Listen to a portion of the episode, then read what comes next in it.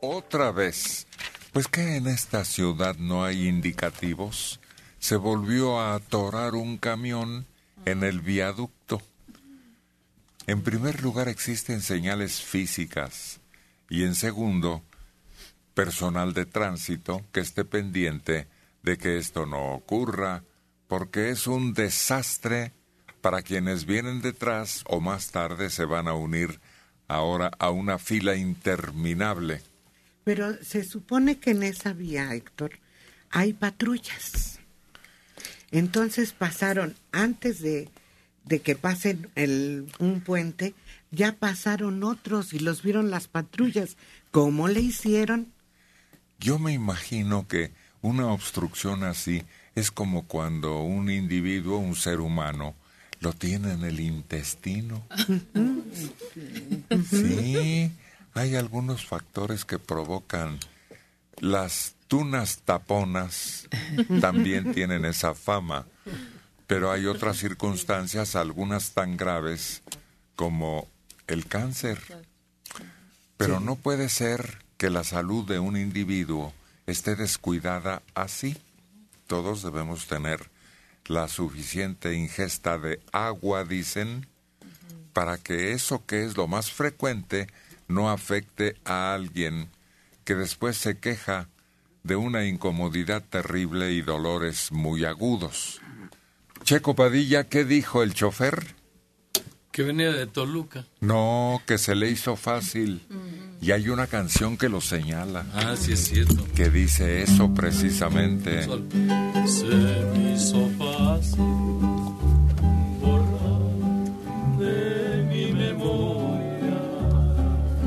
Más que esta era de amor. a esa mujer a quien yo amaba tanto. Se le hizo fácil arrancar de mí este llanto.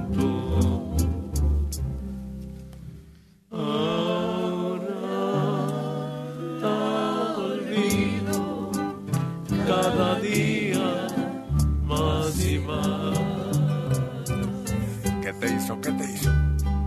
La abandoné.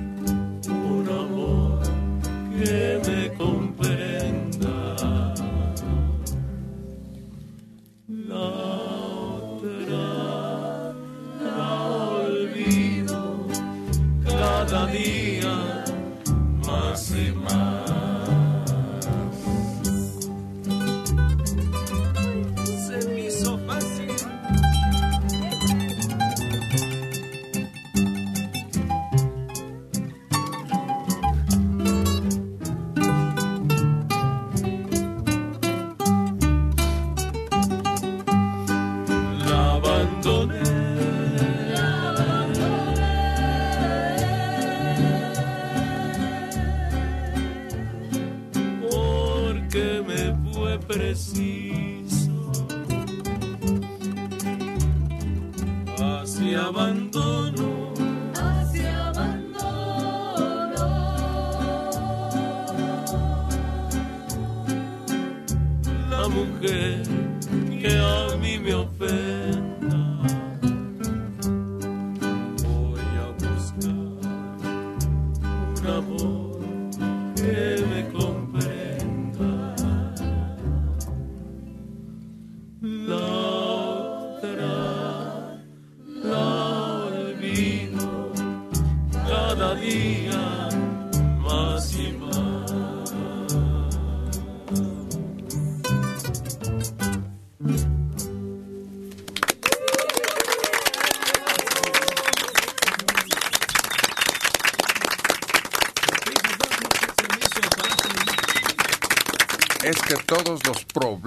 que se atravesaban en la vida de Agustín Lara o de José Alfredo Jiménez tenían remedio, le daban salida a su desesperación con una canción y ya. Ojalá que todos tuviéramos esa oportunidad, pero como no es así, entonces los usamos a ellos con ese material Sí. tan valioso para los enamorados o decepcionados. Sí. Fíjate que si este muchacho se metió ahí, es que son choferes ya con experiencia, Héctor. El puente mide, dice, a tantos metros, no pasas. Pero son chavos que, que les dan los carros sin... A ver, ni licencia traen. Pero no es eso. Es el desconocimiento de la ciudad y falta de medidas de parte de quien organiza el tránsito. Pero dicen que también, no sé si sea cierto, van repavimentando y va subiendo.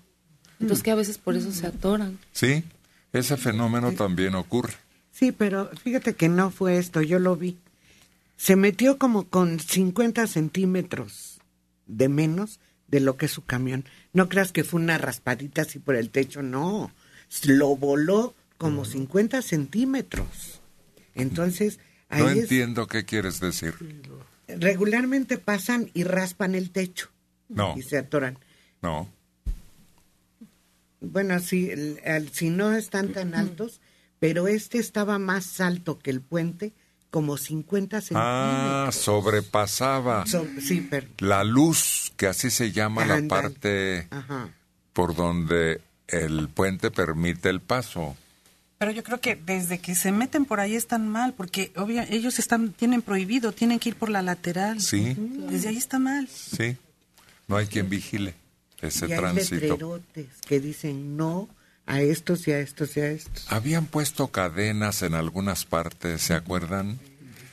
O un letrero con una lámina movible Sí. para que estuviera con esa advertencia. Hay, hay en viaducto, hay varios lados esa cadenita que dices tú. Y es para que cuando pase un camión, antes de que llegue al puente, se, si raspa, pues sabes que para pronto no va a entrar, ¿no? Ahora, traen su teléfono para encontrar la ruta más accesible, pero desgraciadamente no indica ese obstáculo Pues no. De dimensión. No, ahí es desobedecer las, las órdenes de tránsito, las normas de tránsito, porque dos entradas antes está el letrero que dice no a estos, a estos y a estos. Quieren llegar rápido, abreviar tiempo de recorrido y desgraciadamente todos esos factores que están ustedes señalando participan. Y otro más que quiere agregar Marcos Hipólito. ¿Qué alegas? Sí están esas cadenas, nada más que pasan los trailers, sale volando y se enreda en el tubo en la portería y ahí se queda. Y ahorita me acordaba que cuando niño en el trenecito de Chapultepec, al pasar por el túnel me agachaba, o sea, no tenía el cálculo de las dimensiones en cuanto a espacio, pero este iba tan rápido que no calculó y por eso se metió con todo y trailer y se rebanó la caja. ¿Se acuerdan que una vez venía un camión con porristas, con quemacocos? Camión, camión. Pero en la abertura en el techo se asomó uno de los muchachos y venían echando porras y su cabeza quedó Quedó. cercenada al pasar por un obstáculo así. En el metro también ocurrió.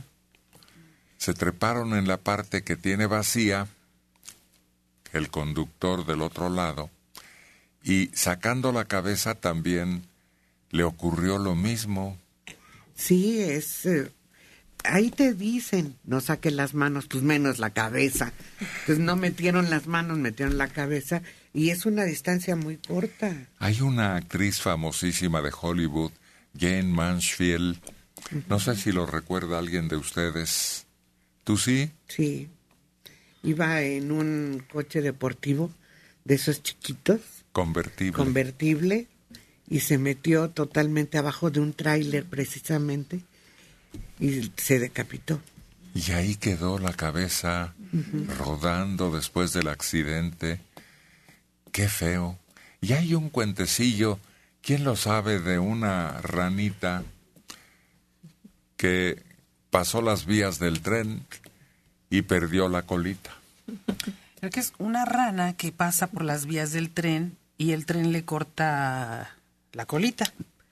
Y luego pues ya la libró, pero ya se van y, y quiere regresar por la colita y la otra le dice, no, no vayas.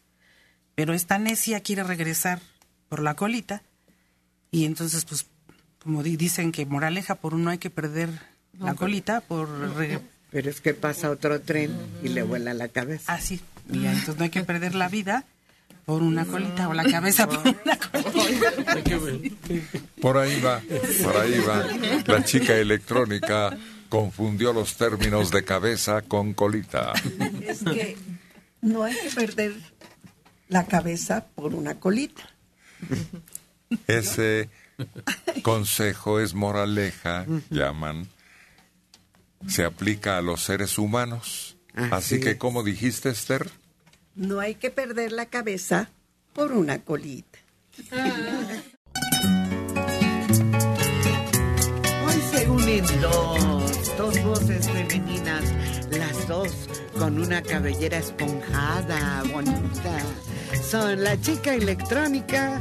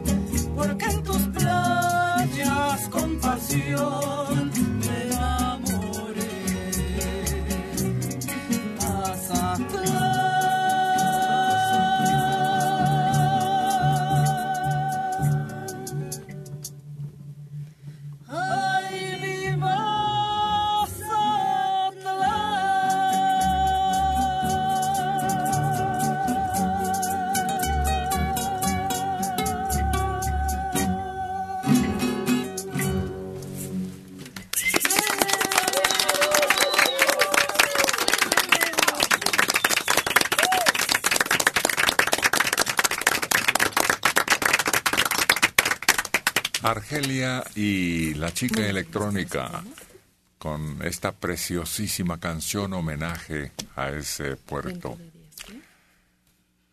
Hay a propósito una ciudad perdida en México. Una ciudad se perdió. Ya saben, ¿no? Sí, sí lo saben.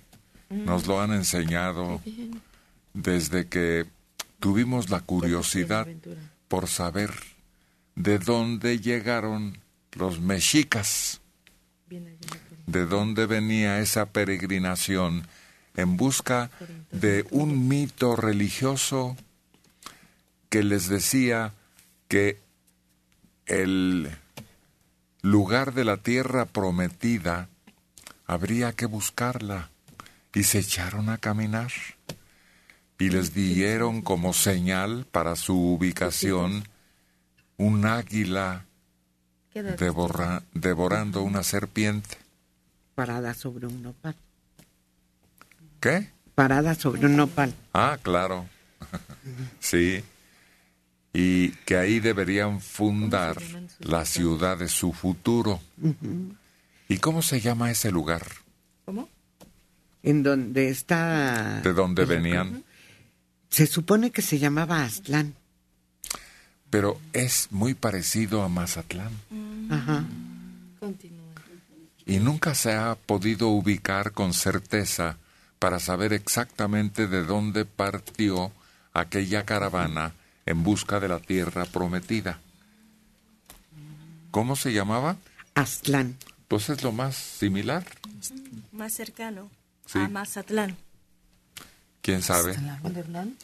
Porque por más que se ha tratado de seguir la relación que venía en esos papeles históricos en los que se describe la peregrinación, no se ha podido ubicar en forma moderna. Sí, y de- venían del norte, de esa parte del norte de lo que ahora es México, y después fueron derivando algunos hacia Michoacán, otros hacia más al centro, Guanajuato seguramente, San Luis Potosí, y fueron incorporándose a las culturas que ya estaban ahí establecidas, como en el caso de Nayarit, Jalisco y Michoacán. Así es, es una bella historia. Eso también se dicen que también Guanajuato, ¿no?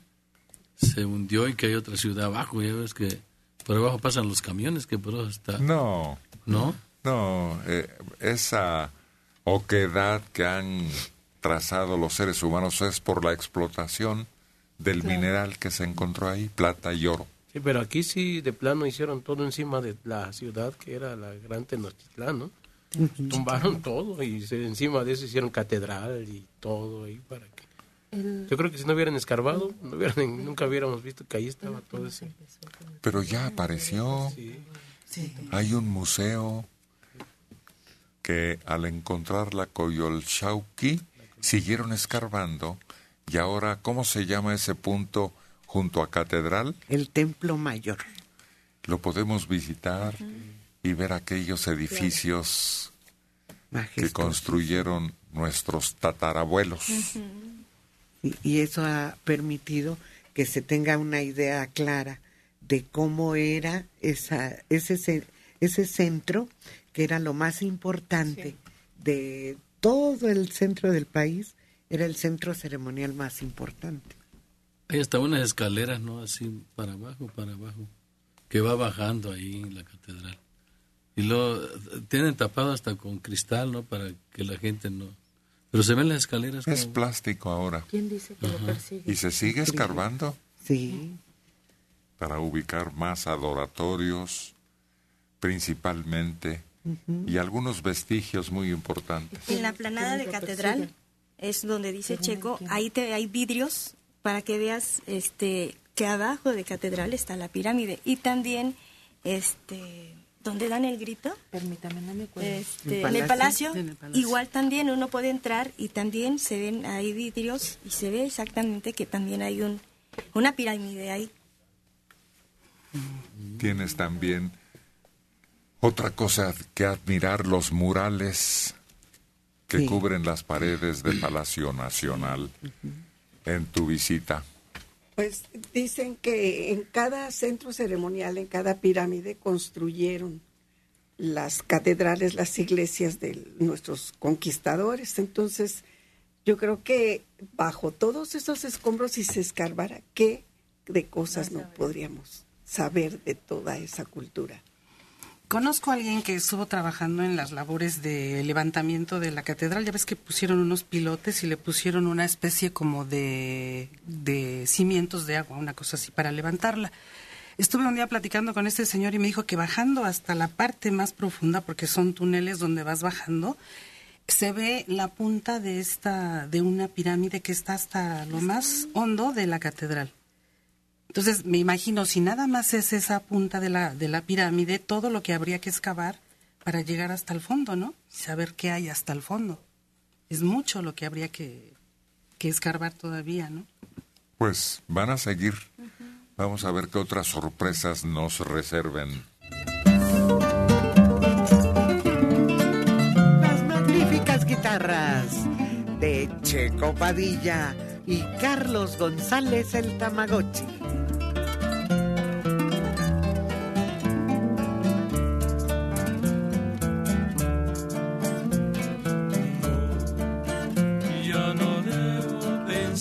baby.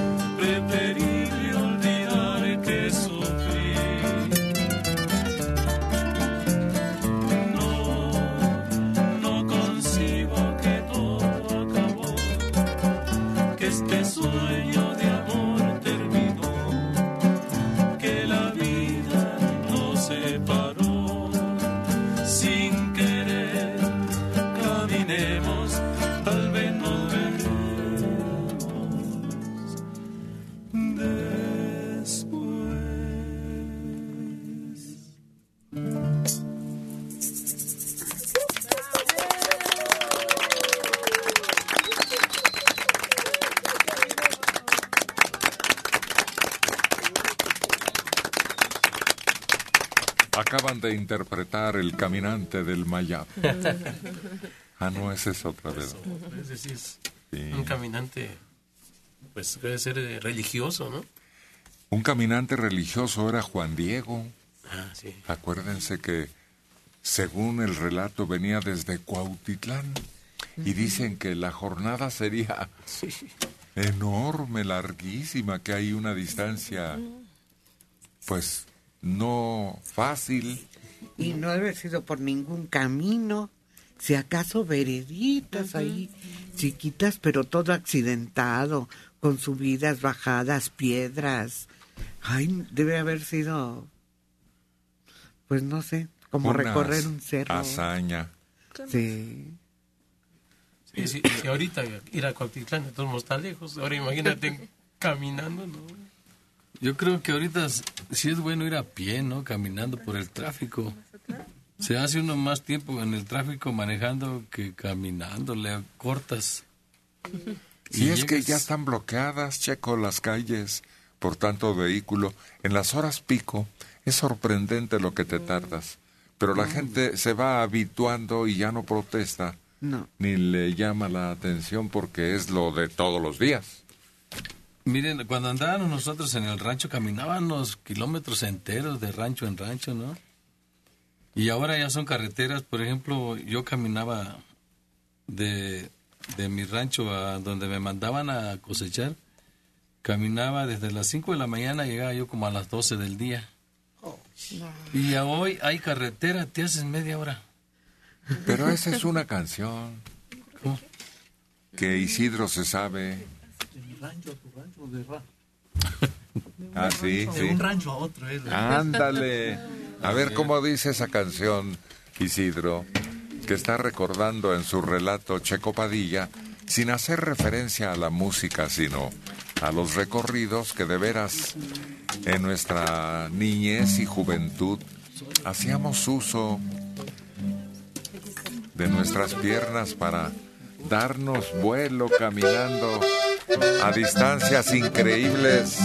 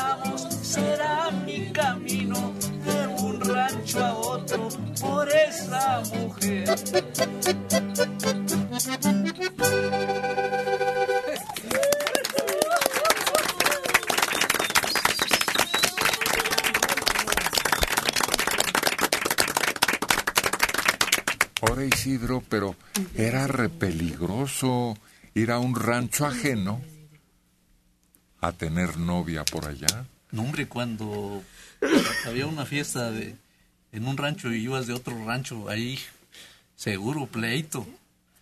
Ahí, ahí en el pueblo hay, hay dos, bueno, yo soy de Salitriz y hay un pueblito que se llama El Charquito. Son más o menos iguales los, los dos pueblos.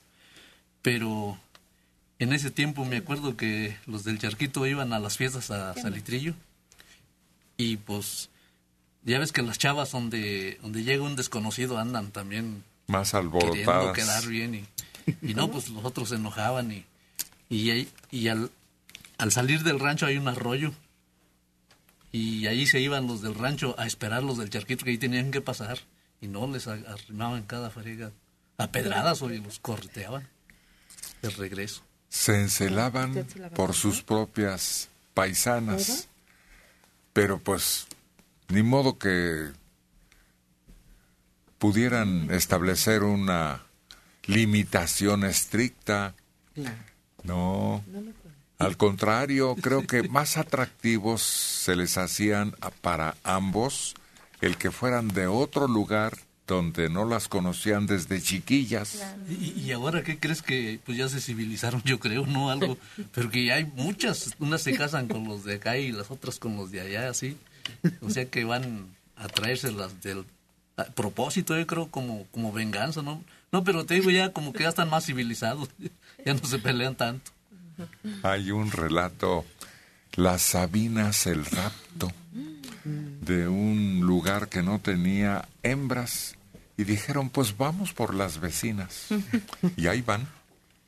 Y que se llevan a toda mujer, grande o chica, mediana, hasta niñas, y así fundaron su población.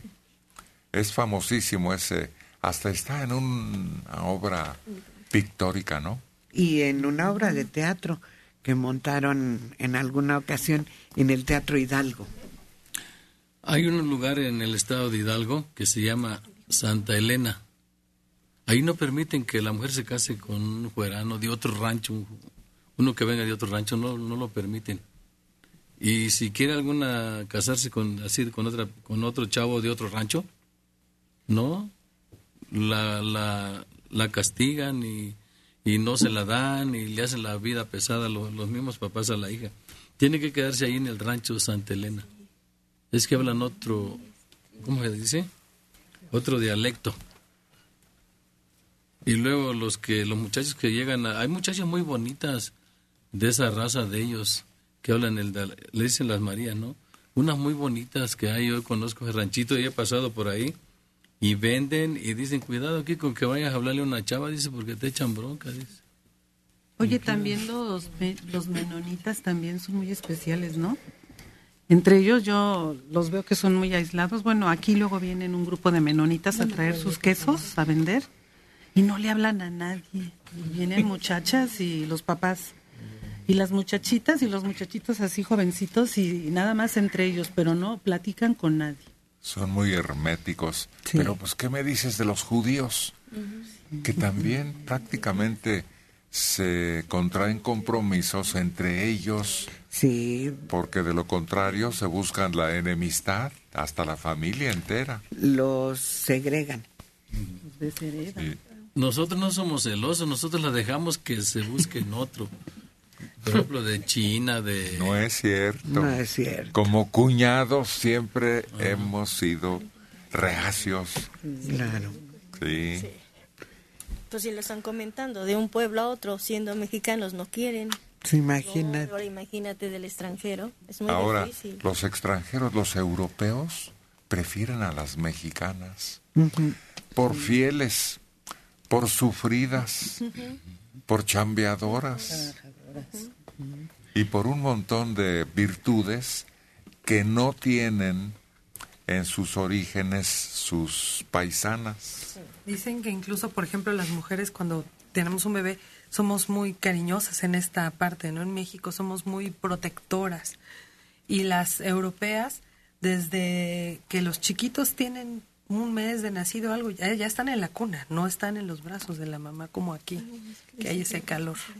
Y Es después las escuelas también de preescolar, ¿cómo se llama? De jardín de niños. De jardín de niños.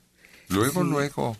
Y, y la mamá mexicana es más apegada a sus chilpayates. Sí, tienen un vínculo mayor con los hijos que lo que tienen las europeas. Y allá, en los primeros años después de la primera infancia, digamos 6, 7, ya se les va haciendo independientes. Ya agarra tu mochila y ándale a la escuela. Pero eso continúa, Adela. Sí. Porque acuérdate que allá al 16, por ejemplo, cumpleaños de ella o de él, ya puede independizarse. Y lo propician los padres. Sí, los papás les van señalando Sí. el camino para que puedan vivir solos y valerse por sí mismos. A los 18 que entran al- a la universidad, bueno, por lo menos en Estados Unidos, no sé, en Europa, no es bien visto que se queden en una universidad de su lugar de origen. Les gusta irse lejos. Sí, un afán de independencia que está instituido desde muy pequeños. Y ya no es extraño que ocurra eso en algunos hogares.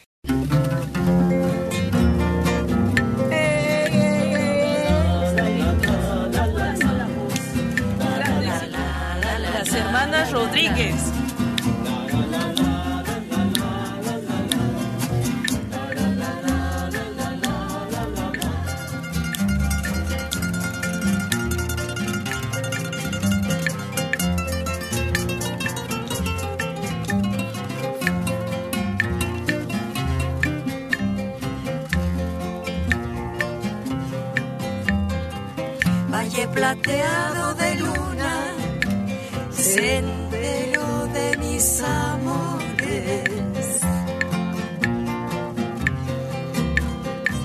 Quiero brindarle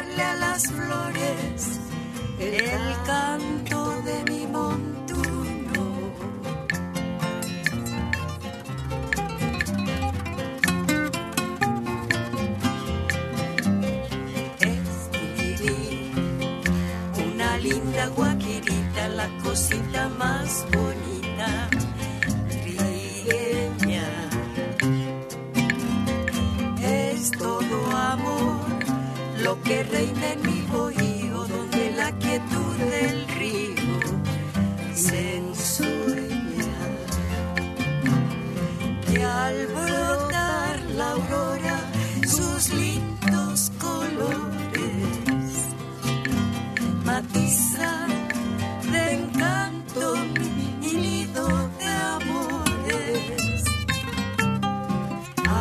despertar, a mi linda guajirita dejo un beso en su boquita.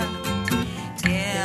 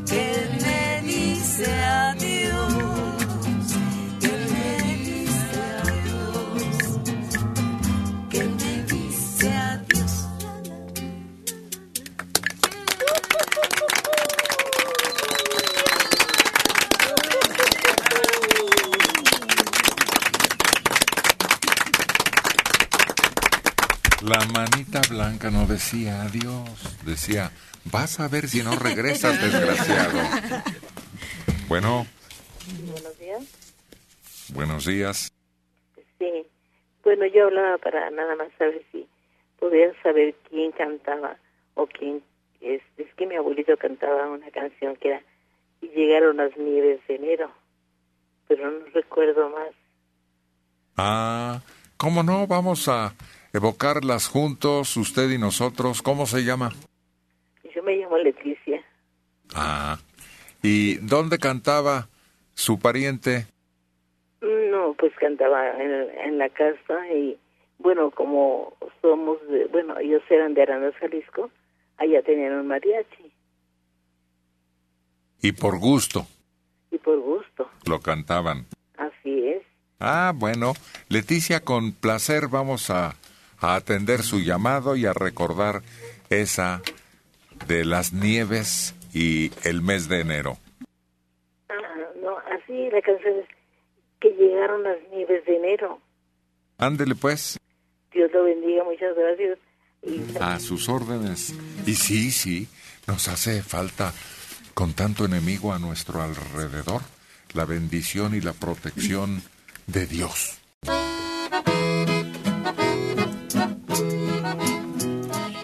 Va a llenar de recuerdos, alegría nuestra amiga Leticia?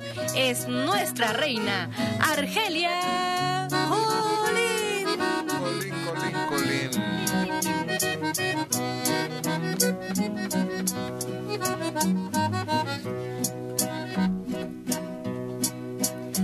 Se ha llegado el momento, chatita del alma, de hablar sin mentiras.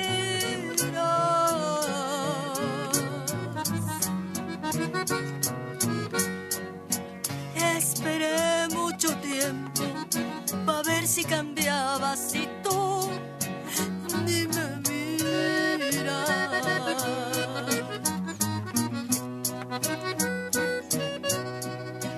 Al principio dijiste que ya que llegaran las nieves de enero,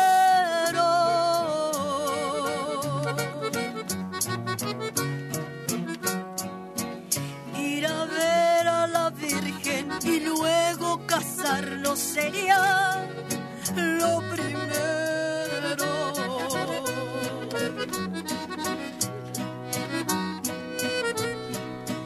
Ya se fueron las nieves de enero y llegaron las flores de mayo. Y ya ves, me he aguantado a lo macho y mi amargo dolor me lo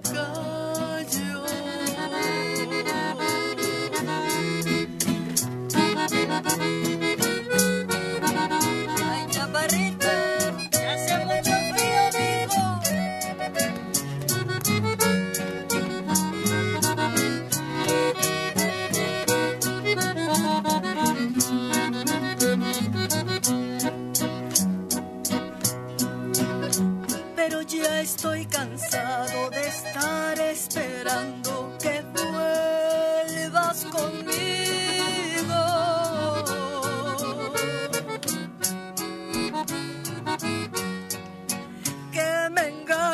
con otro, que ya no me quieres, me dijo un amigo.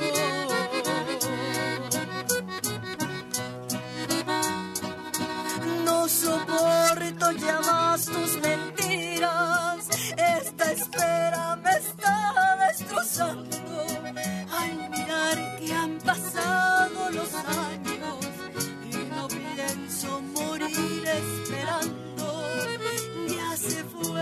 las nieves de enero y llegaron las flores de mayo. Y ya ves, me he aguantado a lo macho y mi amargo dolor me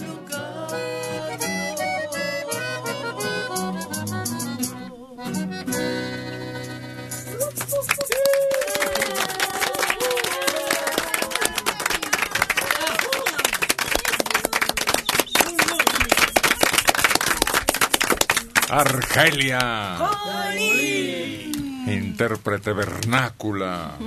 No es grosería. Es que así se les dice a las que cantan lo Sí. nuestro. Ahora se les dicen, me da risa porque dicen, vamos a darle este premio a- por la categoría de región mexicano. Regional, algo así. Ya no es cantante vernácula, cantante de ranchero, no. Región mexicano, me- no sé, Regional. Y así ya te catalogan. Pues regional también cabe. Sí, eh, incluso cuando se interpretan danzas mexicanas se le llama danza regional. Y hay canciones como las que se sabe Checo Padilla en En Purépecha, Purépecha, sí. que se llaman ¿cómo? Acuérdate, aquí las hemos oído y si no te acuerdas, estás cometiendo un error traidor, malinchista. ¿Cómo se llama ese tipo de canción? Sí. Ah, ¿Cómo? Pirecua. Sí, sí, sí, Algo sí, así, sí. ¿verdad? Ah, bueno, Sí. te retiramos lo de Malinche. Anda, pues. Sí, Sí, sí. sí. Sí, sí, ese género tiene esa denominación porque Michoacán. son cánticos en su lengua y, y hay un montón de pirecuas. Sí, sí, sí, hay bastantes. Qué, qué bonito, ¿no? Que todavía se conserve. Pues es que eso viene del abuelo, del abuelo, del abuelo, del abuelo y del Sí. abuelo. Y en agua hay muchísimo. Y cuando yo cursé la primaria nos enseñaban una náhuatl que este que era muy popular en aquel entonces. Cones, cones, palenche, chicuín, chicuín, yocoquín. Sí. ¿La recuerdas? Claro que sí. Era clásico que te la enseñaran en la escuela. Hay también en lo que la región de Yucatán tenía como lengua materna. ¿Cómo se llama? Jarana. No, no, que jara. A ver, entonces no escuché bien.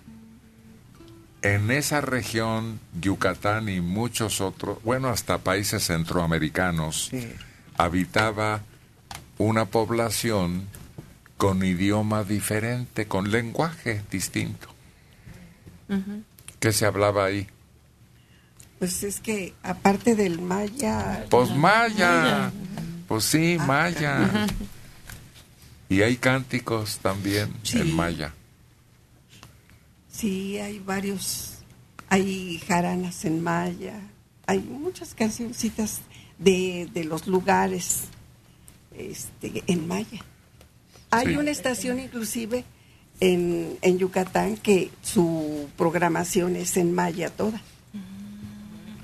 Ah, qué bueno, qué bonito y qué lucha han tenido todos los que procuran que no se vuelvan lenguas muertas, así les llaman.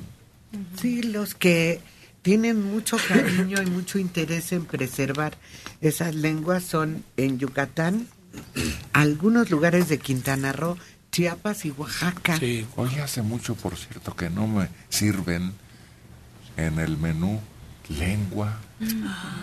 Es bien rica, ¿no? Sí, sí, Creo sí. que es medio difícil de cocinar. Sí, tie- tiene su, su chiste, ¿eh? No cualquiera lo sabe hacer porque hay que quitarle una telita muy delgaditita y te la pueden hacer de diferentes formas.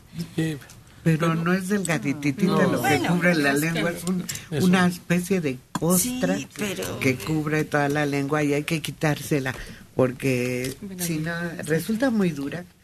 De por sí tarda mucho en cocer la lengua.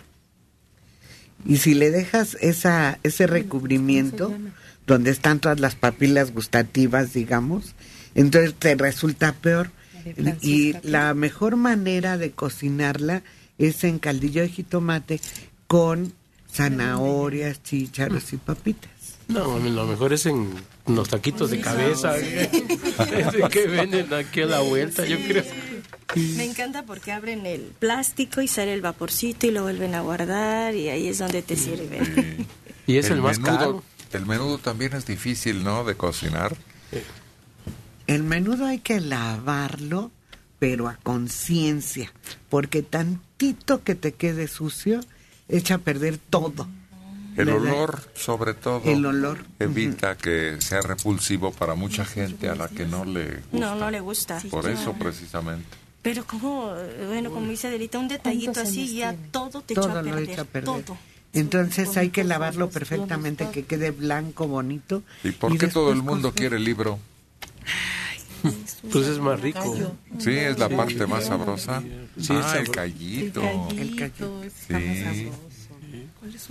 Fíjate, ese, ese ¿Qué más? menudo vino de allá un familiar de Michoacán y lo íbamos a comer ahí donde vende el menudo, pero él pidió percance. ¿Qué es eso?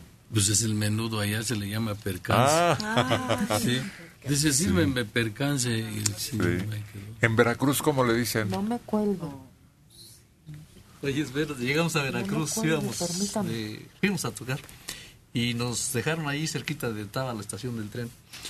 Y llegaron muchas, ya estaba amaneciendo, llegaron muchas señoras y pusieron sus puestos ahí. Llegaron, órale, vamos a echarnos un menudo. Y llegamos, oiga, no, ¿no tiene pancita menudo? No, pues no. Híjole, entonces, no, pues vamos a otra parte y nos regresamos. Y luego de rato vimos que estaban comiendo menudo ahí mismo. Y que nos, oiga, pues que no, nos dijo que no, que no tenía menudo, que no había. No dices que aquí se llama mondongo. Sí, es cierto. Oye, yo este, alguna vez fui a- allá por Guerrero y en una casa donde nos invitaron mataron un becerrito y hicieron el menudo así en la pancita, pero tan sabrosa y era de un becerrito chiquito. Y yo recuerdo que llegamos un día antes, ahí nos quedamos a dormir y el becerrito estaba afuera en el patio. Ay, bien bonito. Y al otro día ya lo tenían en la- lo, matan en- lo mataron en la noche y en la madrugada ya lo habían cocinado. Aquí hay una persona de Sonora entre nosotros, la doctora Lilian, y, y que nos cuente cómo es el menudo de su tierra. ¿De dónde es usted? de Ciudad Obregón, Sonora. ¿Cómo es el sonorense? Porque es diferente, no sé si lo han probado o lo conocen. No, sí es totalmente diferente porque igual tiene que ir la pancita, todo, todas las menudencias de, de la res perfectamente limpias, pero es la pancita más las tripitas, los intestinos y lleva maíz de ese cacahuacintle del grandote, va en blanco, o sea, se cose la, lo que es la menudencia, el, el pozol, el, bueno, los granitos de, de lote cacahuacintle y aparte, ya cuando se juntan, le ponen pata, mucha pata de res también, y queda un caldo blanco, espeso, bueno, poquito espeso, pero se tiene que servir con cebollita así picada muy finita, cilantro, y hay unos chilitos especiales, se llaman chiltepines. Es como el chile piquín, así hecho bolitas, picoso, pero en serio, con uno, bueno, si se lo tocan los deditos, siempre hay un aparatito así de madera de esa de, ¿cómo se llama? Una madera durísima, negrita, que se tiene que introducir ahí los chilitos, tiene un, un para martajarlo, irlo moliendo, se pone súper, súper picosito. Si llega a tocar lo que son las comisuras de los labios, ay, anda como veracruzano, uno con la boquita así grandota. Pero es delicioso y completamente diferente. Entonces también llega uno pidiendo menudo, es el menudo sonorense. El menudo de, de Jalisco, pues es la pancita roja. Y como dice este Isidro, el mondongo, que son diferentes términos, pero para el caso, delicioso todos. ¿Es el pimientero al que se refiere ese aparato de, de madera con es el similar. que es- Sí, es muy parecido. Pero el otro pimentero que te ponen en los restaurantes italianos, básicamente, es más largo y este es más chiquito. Es un, es de esa madera clásica de allá. ¿Cómo se llama? Algo de fierro. Palo Palo fierro. Es de palo fierro, ¿verdad? De Sí. esa madera. Y con ese se muele el chile. Porque también en Chihuahua lo, lo preparan así. Sí, es como un pequeño mortero, pero Ah, es así alargadito, Sí. con un palito del mismo palo, palo fierro que se va moliendo, entonces ya sale triturado y es para que no, no lo toquen las manitas. Aquí recomendamos lo que hacíamos en el pueblo, calentar un trozo de teja en la noche envolverlo en una frazada y luego ponerlo al pie de la cama. Un ladrillo también sirve y una persona que nos llamó dijo que agua en una botella de plástico grande de esos que consume ahora mucha gente con refresco, ya poner ahí agua caliente, ponerla a hervir y luego también envolverlo en una telita y ponerlo al pie de la cama. Y finalmente se recomendó que si alguien es muy friolento se tome un jarrito de té, de leche o de cualquier producto, ¿no? Atole, antes de acostarse y así el calorcito de adentro hacia afuera a los que son muy friolentos les ayuda a dormir tranquilos. Oye, me platicaba un abuelito, ¿no? Que pues, vivían en la sierra y cuidaban chivas y, y hacían sus camas de, o sea, las hacían de palma, de trozos de palma.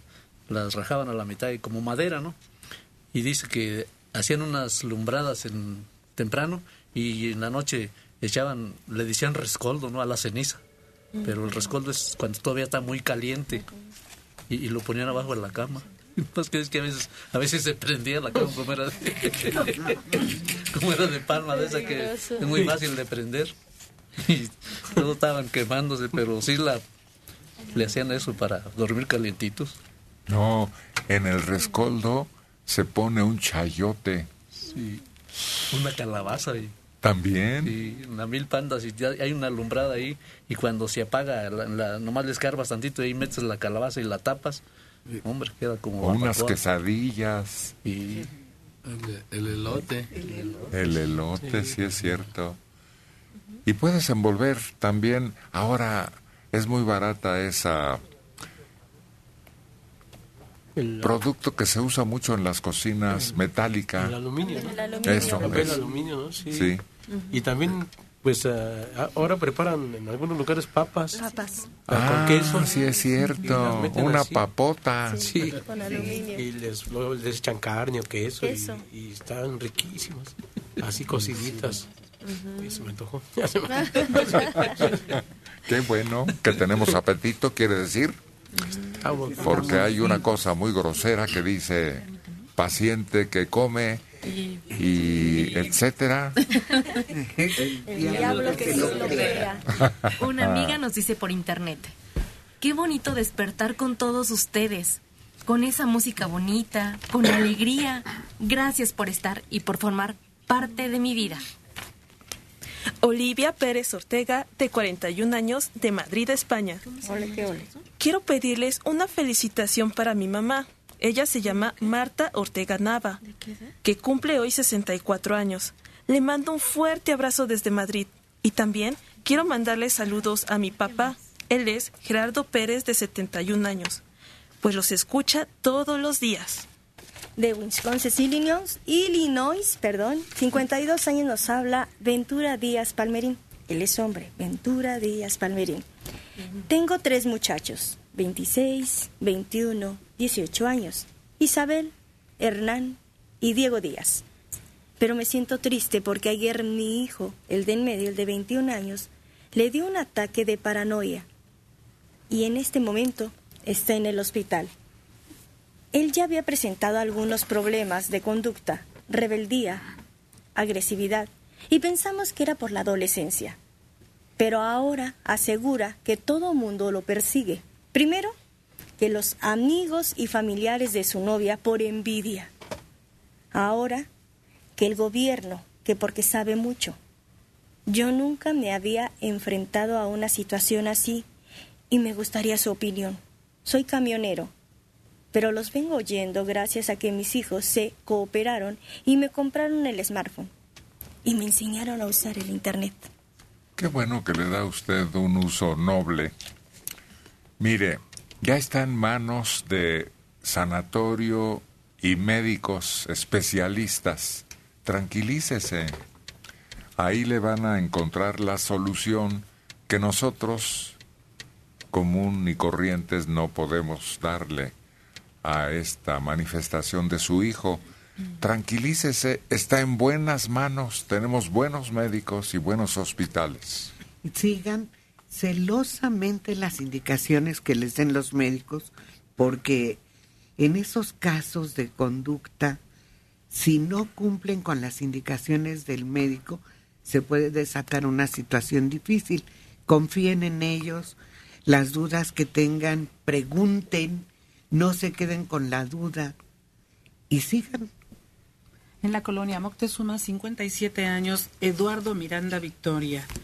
Los españoles no fueron descubridores, sino ladrones y asesinos. Pues así son todos los conquistadores, todos los pueblos conquistados como fue el nuestro. Está formado por la canalla más vil. Además son aventureros en busca de posesiones, de valores, pero pues son los hombres más curtidos, exdelincuentes incluso, de manera que no podemos quejarnos. Fueron invasores, fueron conquistadores y con ese carácter eran crueles, terriblemente salvajes. Un mensaje de internet. Buenos días a todos. Mi nombre es Alejandro Pastor, desde Nueva York. Mis padres, como yo les digo a mis suegros, están de visita aquí con mi familia. Vinieron a conocer al último de sus nietos y gracias a ellos yo los escucho todos los días. Por favor, mándenles un saludo. Basilisa Martínez y Alfredo Ramírez. Gracias. Ramón Rodríguez Muñoz Ledo, de 69 años, de la Gustavo Amadero. Acerca de lo que decía Héctor sobre Aztlán y Mazatlán, las palabras tienen diferente etimología. Solo coinciden en la terminación tlán. Esta es de descendencia náhuatl y significa abundancia. La palabra azatl significa garza. Entonces, Aztlán significa lugar donde abundan las garzas. Asimismo, Mazatlán se refiere a un lugar donde abundan los venados. La información la encontré en el diccionario de asequismos de Luis Cabrera. Tiene usted razón, claro. Yo no dije que fuera ese significado, sino ese parecido, similar en fonética. Sí, nos referíamos a Tlán, a, esa, a ese final que no lo tienen otras lenguas indígenas con tanta frecuencia. Y no hay ningún otro nombre con tal similitud en esa región, sobre todo que es de donde se supone que Sí. salieron de Aztlán en esa peregrinación. Gracias, Ramón Rodríguez Muñoz Ledo. Y lástima que nuestra compañera lee con dificultad, pero hizo una referencia muy hermosa, Lady Mariana. Despacito. Son lecciones que nos son muy útiles para ir conociendo Sí. un poco más de lo que hablamos. Es el turno de la voz que encanta, que prácticamente llega a su oído con suavidad, con tersura. La chica electrónica. Cuando lejos de ti quiero penar el corazón, violento en su latir recordaré de su reír, su vibración que fue canto de amor, himno de paz. Ya no habrá entonces dolor, ti quiera penar el corazón, violento en su latir recordaré de su reír. Su vibración que fue canto de amor, himno de paz. Ya no habrá entonces dolor, todo será felicidad. No, no, no, te digo un adiós, estrellita del sur, porque pronto estaré a tu lado otra vez de nuevo sentir tu fragancia sutil. Campanas de bonanza repicarán en mi corazón.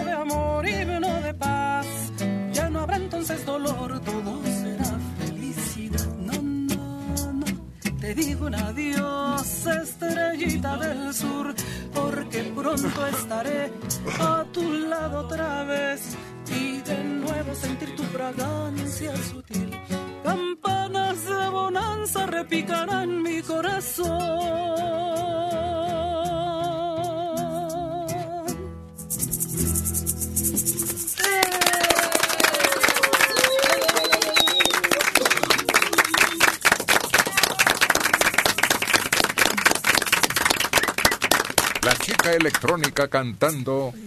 Estrellita del Sur. Fíjate que esta es una canción extranjera y llegó junto con otra que se llama Nube Gris. Y aquí la interpretaron principalmente una cantante a la que le decían la panchita. ¿Quién sabe qué se haría? Hace ya un buen tiempo. ¿No te sabes Nube Gris? Sí, la recuerdo y yo no sé si también Pedro Infante la cantó. ¿o me No, no, la cantaron todos, hasta tú. sí, sí la recuerdo. Sí, pero eh, no era, yo, yo pensé que era la, la torcasita la que la cantaba. No. Era la panchita. La panchita, la panchita. Llegaron junto con los embajadores un trío que cantaba muy bonito y que tenía esa sangre nueva para la música popular de aquellos años. A ver, este... Junto con la panchita y estas dos canciones las evoca la chica electrónica.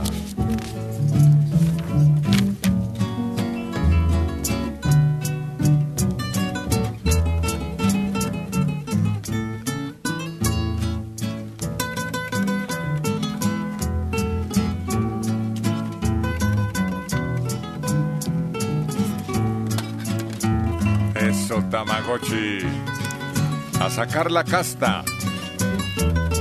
Y a meter el hombro. alejo de ti es porque comprendido que soy la nube gris que nubla tu camino. Me voy para dejar que cambie tu destino, que seas muy feliz mientras yo busco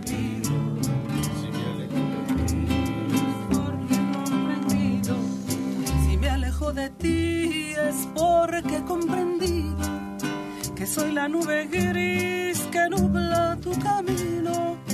Me voy para dejar que cambie tu destino, que seas muy feliz mientras yo busco olvido. No, ya el tono ya no me quedo. Abajo, Si me alejo de ti es porque he comprendido soy la nube gris que nubla tu camino. Me voy para dejar que cambie tu destino, que seas muy feliz mientras yo busco olvido. Y otra vez volveré a ser el errante trovador que va en busca de un amor, del amor de una mujer. Se perdió el celaje azul brillaba la ilusión. Vuelve la desolación, vivo sin luz.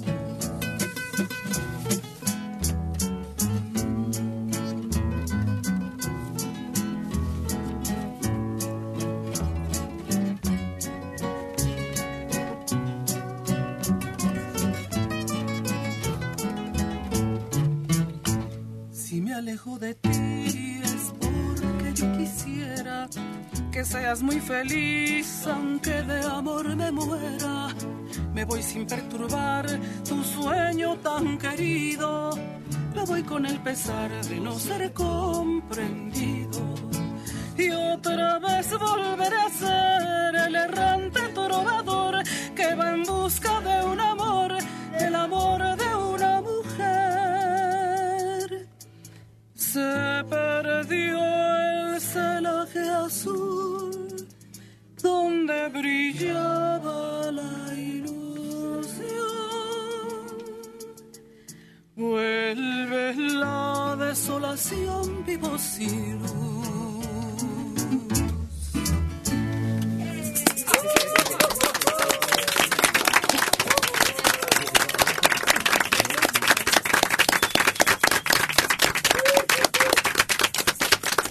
Le costaste trabajo al Tamagotchi, pero finalmente, como buen músico, encontró la cuadratura del círculo. Pero ese círculo luego es difícil encontrar. Sí, es difícil. Estando sobre la marcha, es más meritorio. Sí, sí, pues es que no sabes, como ahorita que nos lanzas así eh, al aire, no sabemos qué vamos a hacer hasta, hasta que ya estamos ahí, en ese momento ya. Y entonces, pues es, y es padre porque tu mente trabaja un montón. Te pone a, a chambear porque llegas así como a dormir, ¿no? pero cuando te, nos pones así, despertamos rápido y nos ponemos... Ay, Yo sé que son capaces. Tengo fe en ustedes. Por eso están aquí. Así que no pueden fallar. Hay No. que intentarlo. Y sí, mientras más difícil encuentra uno la chamba, más hábil se vuelve Sí. a fuerza de salir adelante, airosos. ¿Qué remedio? Son pruebas y sí, es, es bonito también saber Pero que... fíjate que eso te da muchas vas. herramientas porque cuando ya vas así, por ejemplo, a alguna presentación y te piden canciones o se les ocurre algo y pues al momento lo sacas, ¿no? Ya, ya estás acostumbrado, ya, ya- ya la gente se queda así, ah, ¿a poco sí puedes en ese momento, no? Se te hace callo. Sí.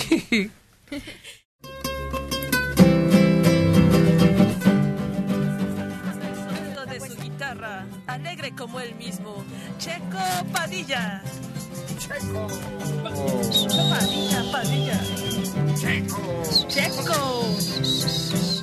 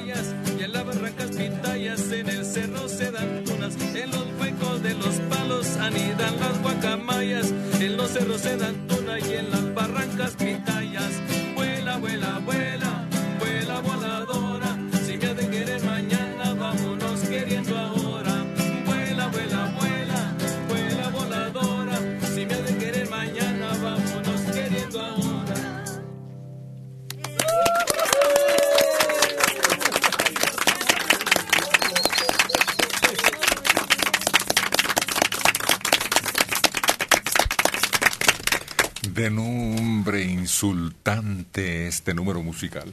¿Sí? Pues claro, imagínate, le dices a una vecina tuya así. Guacamaya. No. Suena más feo cotorra, ¿no?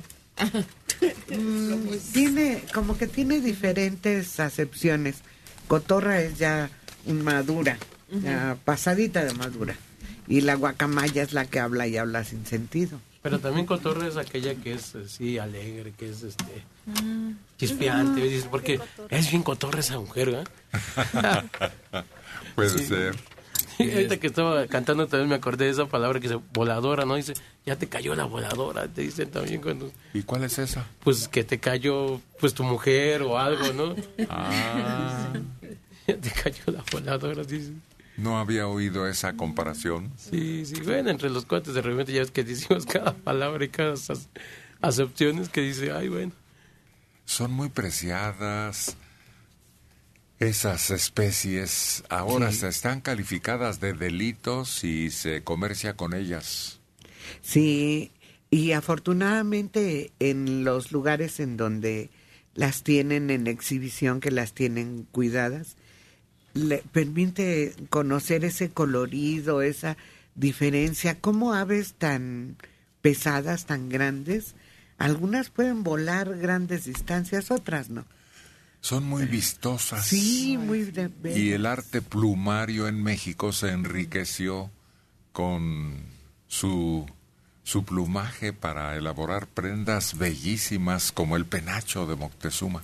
Sí, hay alguna ocasión leí un cuentecillo, una narración, que dicen que esas aves, cuando Dios crea el arco iris, se colaron por ahí.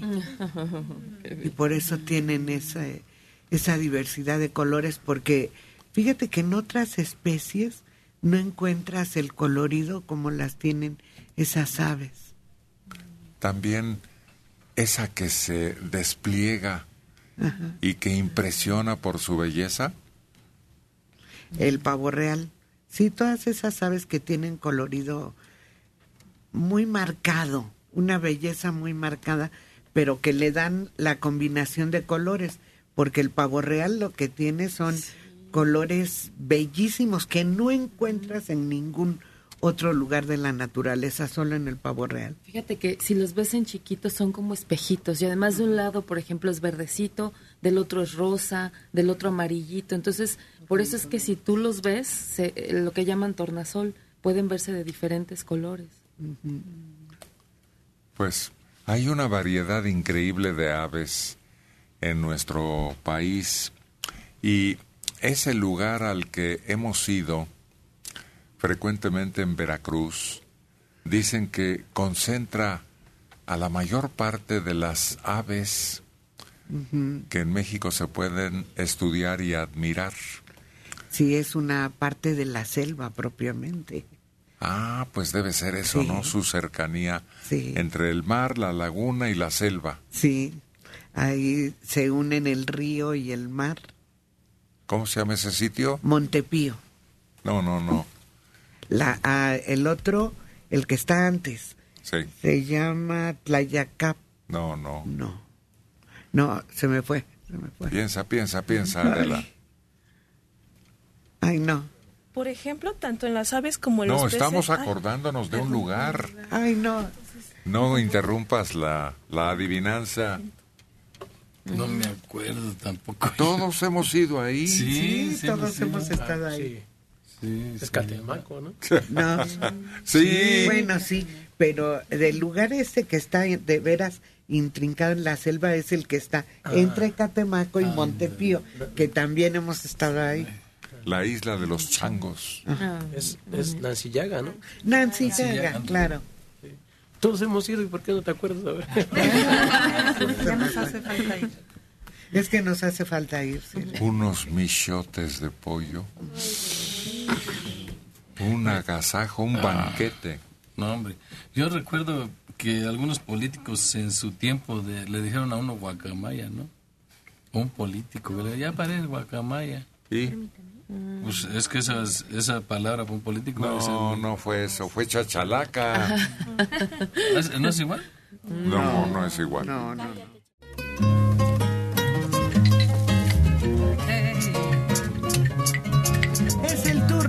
la llegada de la siempre alegre y sonriente Lady Mariana.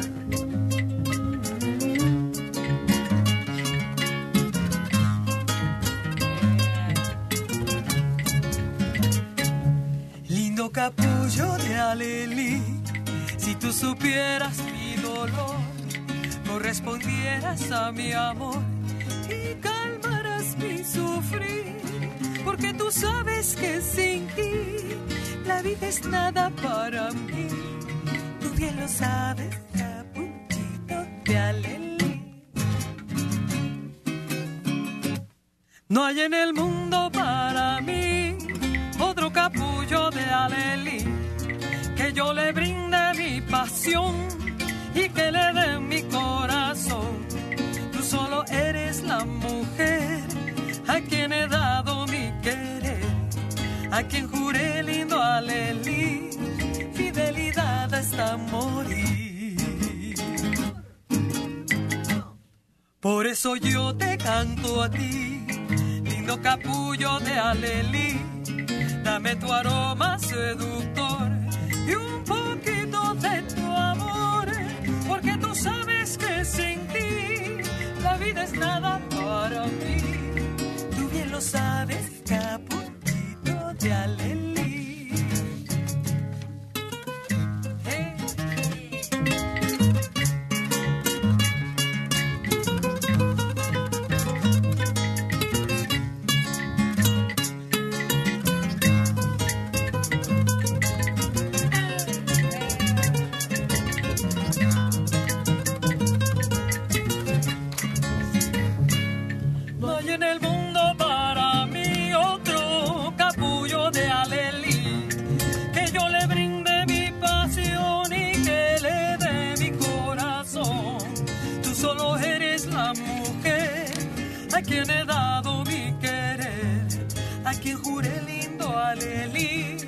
Fidelidad hasta morir.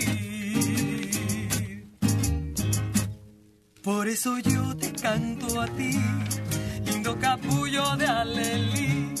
Dame tu aroma seductor y un poquito de tu amor,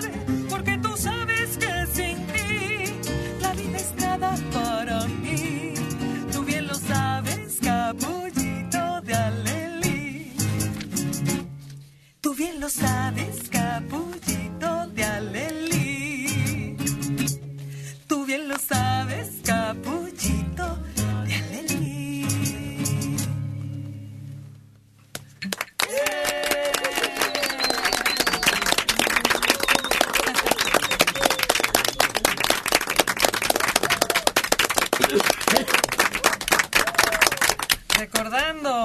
Rafael Hernández eh, Marín, que era su apellido el, que él tenía, y conocido como el Jibarito, ¿verdad? Él puertorriqueño, compositor, y bueno, con muchos éxitos que como este, Lamento Borincano, entre otros temas. Eh, dicen que nació en o- 1892 y muere en 65. Dice, versiones de los panchos de este tema, Johnny Albino, José Feliciano y José Luis Rodríguez el Puma también sacó una versión de este. Aquí en México vivió mucho tiempo. Incluso contrajo matrimonio con una paisana. Una pue- de Puebla. Por eso le compone Qué chula es Puebla, Sí. qué linda, qué linda, qué chula es Puebla. Actuó durante mucho tiempo en la XEB, estación hermana, la XEB. Ahí pasaban un programa Margarita Romero, Huelo Rivas y él, y dieron a conocer muchos éxitos de Rafael. Tiene un montón, una producción muy amplia. Sí, sobre todo se distingue por ese sabor boricua, ¿no? Que le llaman con mucho, pues, sa- sazón, con mucho Ritmo, candela, ¿no? ándale. Sí, así le llamaba la de las pelucas hasta acá Mm. arriba. Ah, Celia Cruz. Sí, azúcar y candela eran dos de las palabras sueltas que más incluía en sus éxitos. Eh, y además ya sabían, ¡azúcar! Tenía que decir. María del Carmen Reyes González, de 71 años, en Atizapán de Zaragoza. Hoy es el cumpleaños de mi hija, María Sara Morales Reyes. Por favor, felicítenla, cumple 47 años. 84 años en Ixtapalapa, Carmen Ramírez Rodríguez. Tengo una bisnieta de 18 años. Le consiguieron trabajo en la delegación, pero solo sábados y domingos y días festivos, ya que e- ella estudia la universidad y esto le permite seguir con la escuela. Además, el trabajo no es pesado, solo es que es cuestión de acomodar y archivar, pero ella se queja mucho porque dice que son muchas horas, ocho horas, y ya no quiere ir. ¿Qué podemos hacer? Ella necesita ese dinero. Convencerla de que todo desempeño es interesante y que todos pagamos un llamado noviciado, pero puede volver en su archivo poniéndole atención a volverlo divertido, interesante, hacerlo mejor que nadie y más rápido que nadie. Ahora, ¿qué es lo que archiva? Pregúntele para que ella se empape más en su tarea. Todos al principio nos quejamos. ¿Se imaginan las monjas a las que ponen a las más arduas tareas una vez que llegan al convento? Pero es para fortalecer su espíritu. Esa actividad a ella le va a servir mucho, independientemente de cuál sea su carrera, le va a servir, a servir mucho. Y quienes empiezan a trabajar desde la universidad van adquiriendo experiencia, van conociendo cómo es trabajar y enfrentarse no al apapacho en las escuelas, no, a lo que es verdaderamente el trabajo y son los que terminando la carrera consiguen trabajo a los tres días. Obligación y responsabilidad. Claro. Jesús Sotelo Sánchez, de la Benito Juárez, 64 años. Mi hija, Acela Sotelo Camacho, de 30 años, los está viendo vía internet desde Francia. Le mando un saludo. Qué bonito nombre. Acela. ¿Qué es Acela? No tengo idea. A ver, vamos a averiguar. A ver. Acela, pero suena bonito. Sí. ¿No será una especie de... de... de es- pues gacela es otra cosa, ¿no? Sí, es otra cosa. Pero así me suena. Con otra ortografía incluso. A ver, buscamos. De 69 años, Micaela Guerrero Zamudio, de San Martín de las Pirámides. En Hidalgo, la pancita la hacen en chicharrón y la venden como chicharrón blando. Yo nací en Juchitán, Hidalgo, y por eso lo sé. Ay, me encanta el programa. Cristian Michel Hernández Rocha, 36 años, de Toluca. Hace un mes escuchó mi abuelita en su programa que el señor Francisco Soria Reyes pidió una canción. Tengo años buscando a mi papá, Francisco Soria Reyes. Tiene entre 75 y 80 años. Quisiera ver que si nos escucha y tiene las ganas de conocerme, se comunique conmigo. Pudiera ser. ¿Cómo se llama quien lo busca? Cristian Michel Hernández Rocha. Por eso es mujer o es hombre, porque es indistintamente cristian, ¿no? Sí, sí puede ser. No, no sabría, no dice. ¿No dice? No. Ma. Bueno, pues ¿quién tomó la llamada? Dafne. Se le pasó preguntar esa característica. ¿Y a quién busca? A Francisco Soria Reyes. Pudiera darse la casualidad que ese hombre nos está diciendo acerca de Cristian. Ojalá. Blanca Sánchez García, de 40 años en Iztapalapa. Doctora Lilian, mi hermana de 38 años se cayó ayer de los escaleras, pero traía una bebé de tres meses en brazos. La bebé no lloró mucho, pero sí se pegó en la cabeza. No ha presentado molestias. ¿Debemos hacerle algún estudio a la bebé?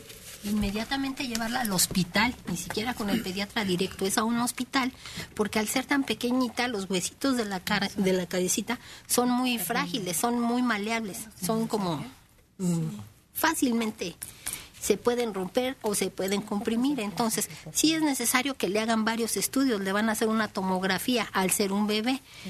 ¿Qué tiene que hacer? Vaya de inmediato, no lo deje porque un golpe pequeñito en un adulto a veces no se nota, sino mucho tiempo después. En un, en un bebecito es inmediato, entonces urge que la lleven al hospital. La maestra Adela ya encontró, ¿o no? Sí, ya como objeto, como un sustantivo común no la encontré. pero es una virgen y se festeja el 6 de diciembre. Acela Virgen. ¿De qué origen es? No, ¿En qué aquí- lugar aquí se no, le venera? No se, no da ningún dato. Suena bonito Acela. Acela, sí. Está con nosotros María Leticia López Garduño. Vamos a preguntarle, qué curiosos que somos, de dónde viene, a qué viene, qué piensa de este grupo, cuál es su interés para estar de visita. María Leticia. Don Héctor, muy buenos días. Buenos es un días. gusto estar aquí con ustedes, con todo el grupo. Buenos Buenos días. días. Tengo el gusto de verlos en la computadora, entonces ya era también querer eh, verlos en persona. Vengo de la colonia Condesa. Eh, igual como muchos de los que hablan o vienen aquí, pues el gusto por el radio me lo inculcó mi mamá. Soy muy fanática de tener radios pequeños de todos tamaños, siempre me andan regalando. Todo, todo lo- el día estoy oyendo radio y me gusta despertar con ustedes. Este es muy padre el programa porque le ponen mucho ambiente, mucho ánimo. Es padrísimo cuando vamos a Michoacán. Mi mamá es de Tlalpujagua, Michoacán. Bueno, ya no vive, pero cuando vamos a, allá a Tlalpujagua, siempre es un gusto ir acompañándose de, de ustedes y su canto y, y su todas sus voces tan bonitas. Ya muchos años de escucharlo, don Héctor. ¿A qué se dedica usted, Le- Leticia? Soy ama de casa, eh, me gusta mucho cocinar, mucho, mucho. Estoy eh, a veces asistiendo en un colegio particular a las educadoras para vestir a los pequeñitos de edad preescolar. Eh, me llevo bien con pues las, eh, las personas de ahí, me conocen de hace muchos años, ahí estudiaron mis hijos. Y ahora por esa idea de haberme metido ahí la directora, pues estoy estudiando en la tarde para asistente en educación preescolar. Ya, Sí. está, ya mis hijos están grandes, ya están en, en- uno en eh, para, para empezar a estudiar es- la licenciatura en biología y la otra está por terminar la carrera de letras hispanas en la UNAM. Qué bien que ahora que tiene tiempo busque, pues, coronar, ¿no? Sus esfuerzos y su experiencia con esa tarea de la que ya tiene usted conocimiento. Me encantan los niños, soy muy muy niñera, me encantan los chiquitos de 3, 4, 5 años, los que todavía son muy muy nobles, muy muy ¿Y este programa entonces para usted es compañía? Totalmente, don Héctor. ¿Se acuerda que usted luego recomienda para el insomnio que ponga uno el audífono pequeñito en voz, este, en volumen bajo? Bueno, pues yo desde las 5 de la mañana ya estoy escuchándolo. Le dije a mi esposo, me voy a animar a ir a- hoy con don Héctor porque el jueves cumplí 53 años y dije, me voy a regalar mi visita con don Muchas Héctor. felicidades. Muchas gracias, don Héctor. Usted fue muy querido para mi mamita. Eh, bueno, mi mamá le decía Héctor para acá y Héctor para allá. Le digo, mamá, pues si no es de tu familia, y Héctor para acá y Héctor para allá. Pero pues como así nos acostumbró desde hace. Bueno, yo me acuerdo muy pequeña eh, estar siempre escuchando su voz. Es muy familiar para nosotros el tenerlo tan, tan cerca, ¿no? Porque lo escuchamos todos los días. Es un honor para nosotros. Para coronar su festejo de cumpleaños, ¿qué quiere que le canten? ¿Qué le gustaría? Bueno, pues a ver cuál de las tres le, le- eh, se Tres, puede. pongan a ver, atención. el herradero, a Totonilco o Palomas Mensajeras, porque pues somos de Michoacán. Las que, la que ustedes gusten. Me gustan las moviditas, las alegres. Pues aquí en nuestra lista podríamos pedirle a las hermanas Rodríguez, de las tres que mencionaron, Pues sí, a Totonilco. por favor, Muchas gracias. para nuestra visitante, con todo el cariño del mundo, así como ella se expresa de nosotros.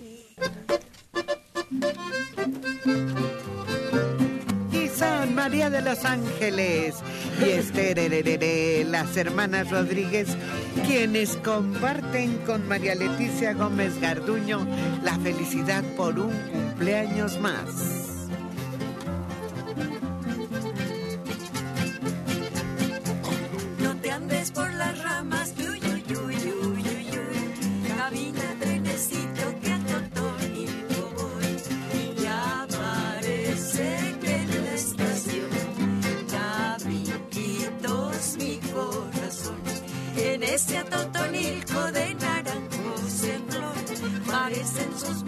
Muchachas angelitos de Dios.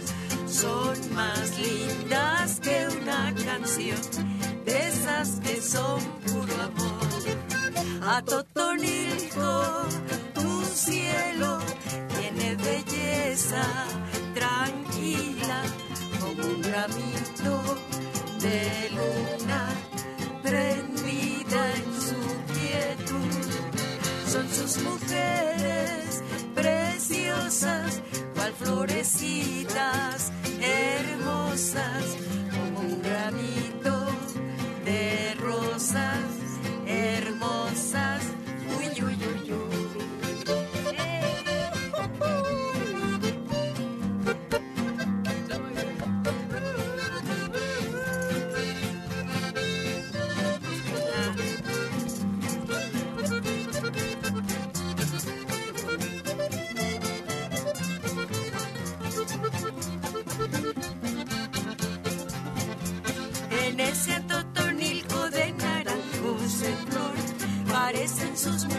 muchachas angelitos de Dios. Son más lindas que una canción, de esas que son puro amor.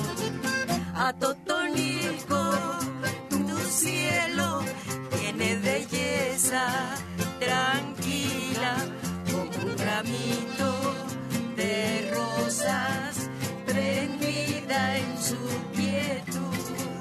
Son sus mujeres preciosas, cual florecitas hermosas, como un ramito de rosas hermosas. Uy, uy, uy, uy.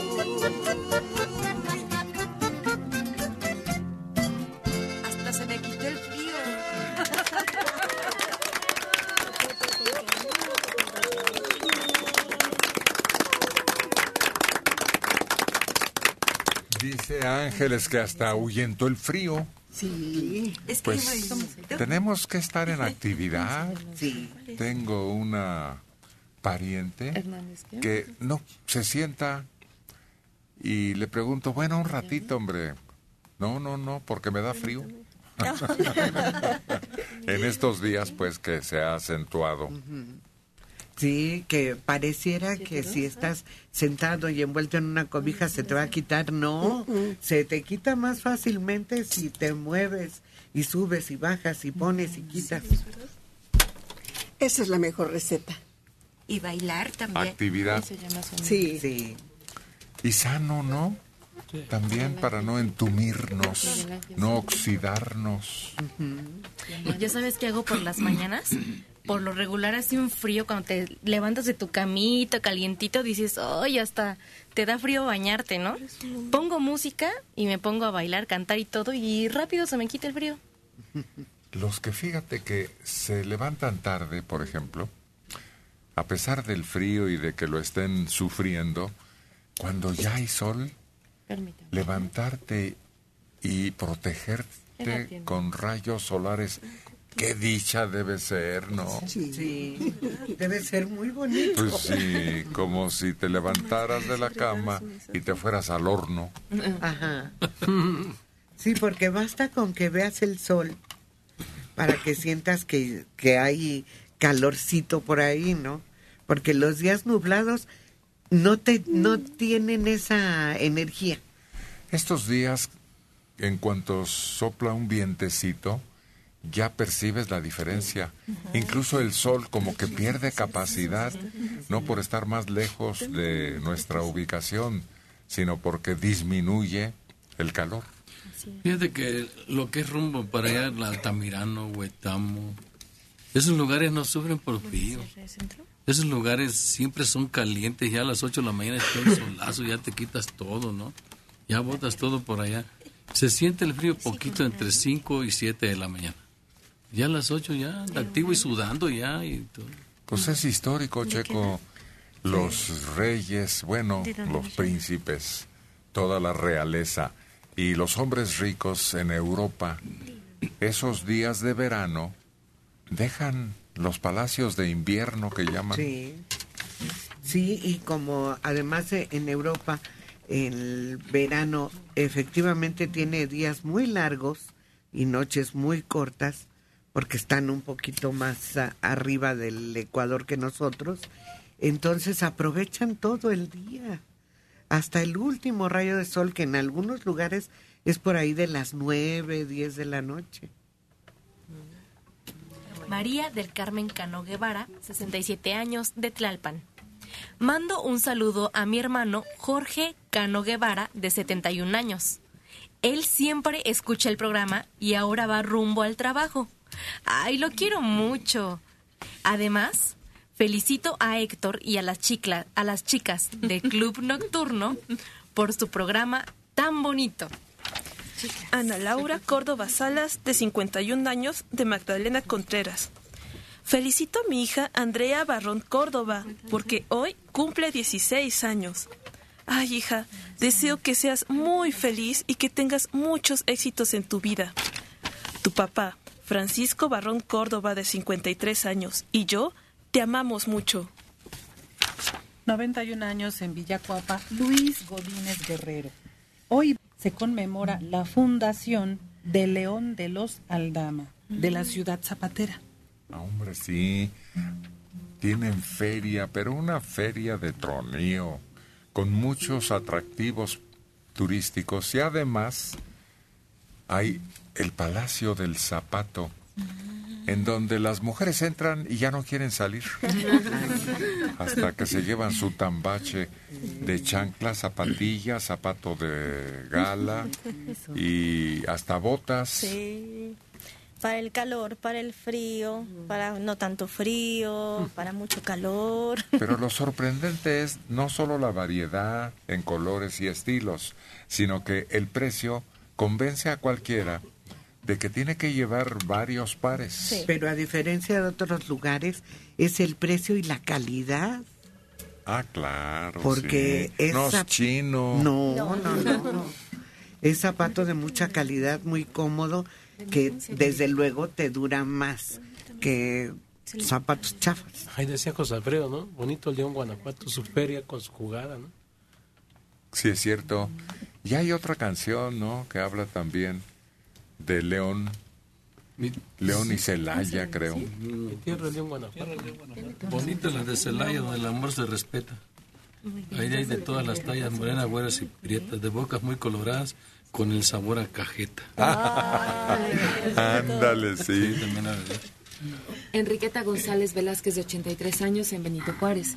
Mi sobrina Erika Martínez Cáceres cumple hoy 18 años. Está muy contenta y los escucha todos los días.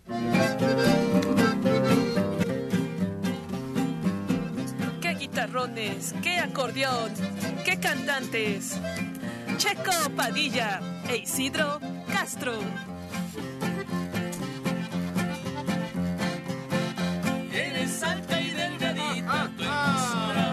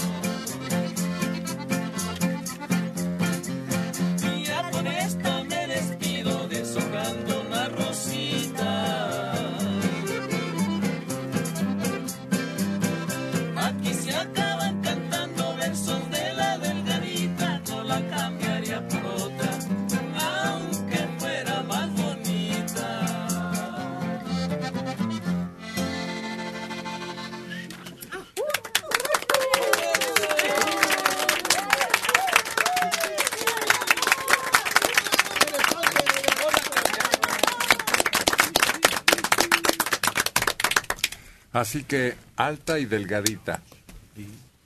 Es más esbelta, es más lucidora. ¿Se han fijado en los desfiles modernos de modas? Las muchachas son casi esqueléticas y caminan de manera muy especial y todas esas novedades de los modistos lucen más en ellas. Como que resaltan la elegancia. Todas parecen querer imitar a aquella actriz de cine, ¿cómo se llamaba? Des- desayuno en Tiffany's. Audrey Hepburn. ¿Quién? Audrey Hepburn. Miren cómo hace la boca. Oye, pero de por sí tienen que poner una cara muy muy seria, ¿no? Muy de así soy, como ven. Pero parecen enfermas. tú. No, no, no. Yo creo que tratan de darle elegancia con su gesto en el rostro. Sí. Y el peinado y el maquillaje, todo es una serie de imágenes que fascinan. Eh, Lo que pasa es que no pueden hacer eso porque llamaría más la atención su rostro sonriente. Entonces deben de fijar la vista en el atuendo. Fíjate que todo les queda mejor y, y normalmente uno dice, oye, si solo el 4% de las mujeres nace con esas características, ser muy altas, el- ser delgadas, tienen que tener cierta altura en los brazos, en las piernas, ¿por qué son las que, las que nos muestran cómo vestir si las demás no somos así? La mayoría no somos así. ¿no? No, pero no es para la mayor parte de la gente, No. de los habitantes del mundo, no. Son claro que sí. los estilos, Muchas- ¿Algo más? los modelos. Y como los coches, ¿a poco todo el mundo tiene el automóvil tan elegante que presentan? No. No, y no es común luego verlos tampoco, ¿no? Algún de esos Lamborghini o esas Sí. cosas no los, no los ves así. Es la perfección. Sí, sí, porque son, pues tú las ves y hasta luego no parecen, parecen maniquís. Sí, No parecen humanas. no parecen, sí. Porque esa es la característica, como dice Adela, para no desviar el interés del vestido, de la moda, pues. Y yo creo que las más delgadas y las que más llaman la atención, primero porque son muy altas y además yo creo que son las más delgadas las japonesas. No. Sí. En los desfiles de modas, no. Actualmente Japón ya ha tomado un lugar muy diferente al que había tenido en la moda. Por ejemplo, no sé si ustedes han visto la que la modelo que presenta el perfume japonés, el Kenzo, en la Ah, televisión. ¿Qué tiene que ver el perfume con Espe- lo que es que lo hablando? presenta una modelo japonesa. No más me las imagino en kimono. Como la mexicana vestida de china poblana. Ella es una mujer ex- exageradamente delgada y muy alta. Y es japonesa. Es la imagen de ese perfume. Bueno, pero no estábamos hablando de eso, sino de los desfiles de moda clásicos, tradicionales. Y hay canales que de televisión que se empeñan en mostrar ese rango humano, pero es la excelencia, vamos. Pues sí, porque lo que ellos imponen más que el estilo de las mujeres es el estilo en la ropa. Pues lo que buscan ellos. Y yo creo que sí, pues son casi las mayor parte que yo veo son europeas, son muy altas, muy, muy altas y casi todas. Realmente no hay. Ahí también entraron las mujeres de color, Sí. como han ido introduciéndose en todas las actividades importantes femeninas. Lo vimos con mucha claridad en el último certamen de belleza internacional, en el último certamen, mujeres de color, pero además preciosas. Como muñecas Sí. desproporcionadas. Hubo una. Sí, sí es cierto. Sí. no Hubo- corresponden, como decían hace rato, a la medida estándar, ¿no? Hubo una, no recuerdo de qué país, pero incluso llevaba su pelo natural, su pelo chino así, chino chino. Sí, arreglado, es sí, muy bonito, pero su pelo natural, porque otras lo llevaban al aseado. Pero ella llevaba así su peinado tipo afro. Lástima que se la dan a ver quién vende más boletos. No, ahí no. Ahí no. No. Sí, yo creo que también como en todos lados, ¿no? Que el que venda más ese es el que gana la belleza, el... De ¿A qué se refiere, Checo? Pues en los, en los concursos de belleza en las escuelas primarias. Ah, no, no. ¿Ahí no hay de eso? No, no, no, eso es otra cosa.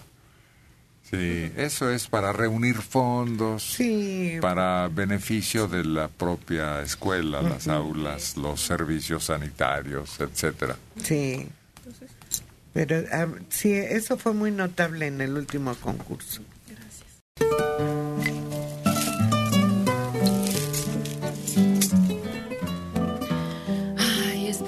esa llamada. Está Lady Mariana.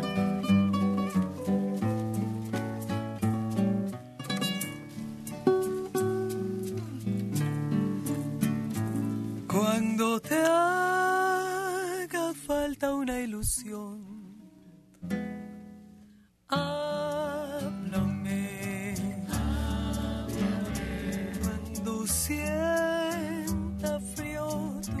Corazón, háblame. Que no habrá distancia en todo el mundo que no alcance por ti, ni tendrá un rincón el mar profundo que yo no encuentre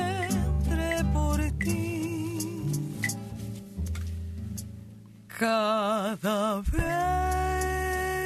vez que veo brillar el sol, brillas tú. Y en las notas de cualquier canción vagas tú. Que no ves que estoy muriendo en vida, esperando por ti. Aunque estés allá en el fin del mundo. A tu lado voy en un segundo. Nada más cierra tus lindos ojos y háblame, háblame. que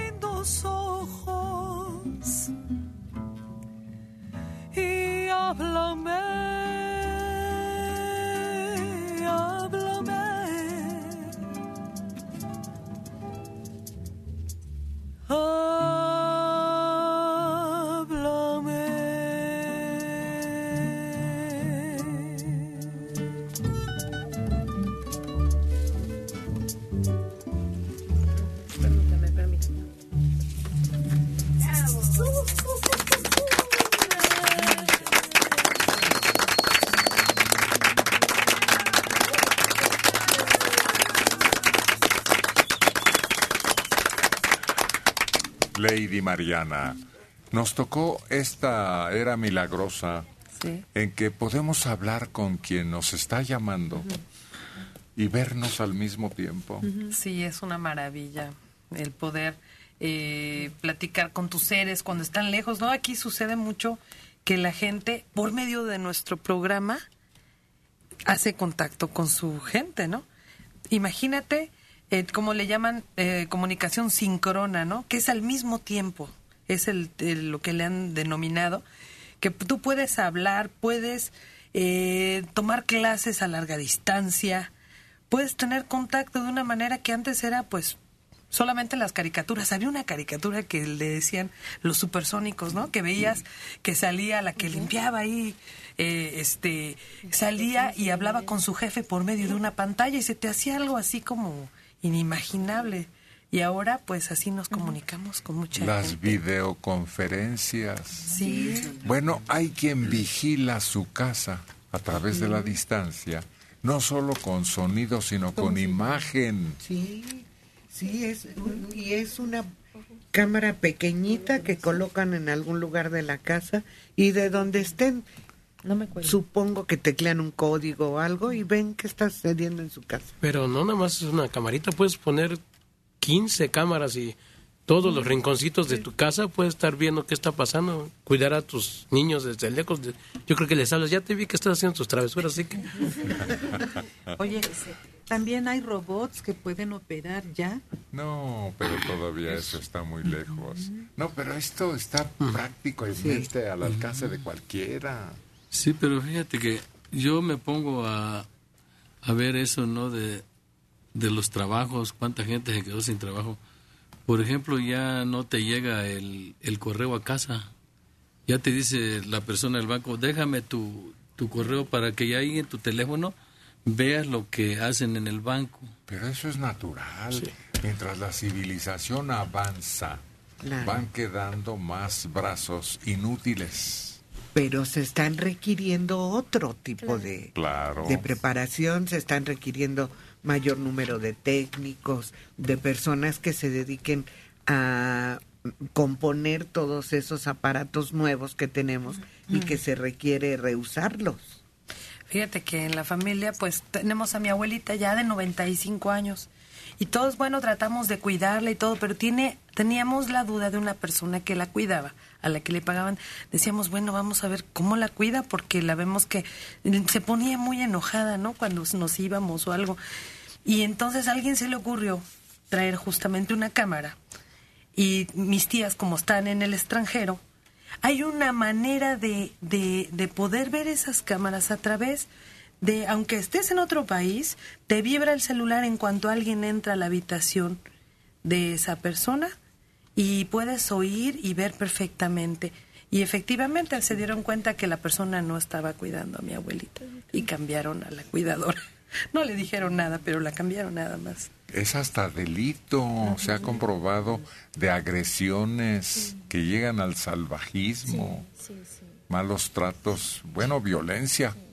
Sí, también así le pasó a unos compañeros músicos que estaban trabajando en un restaurante y de repente un cliente se quejó que le, se perdió su celular. Dice, no, pues se me perdió.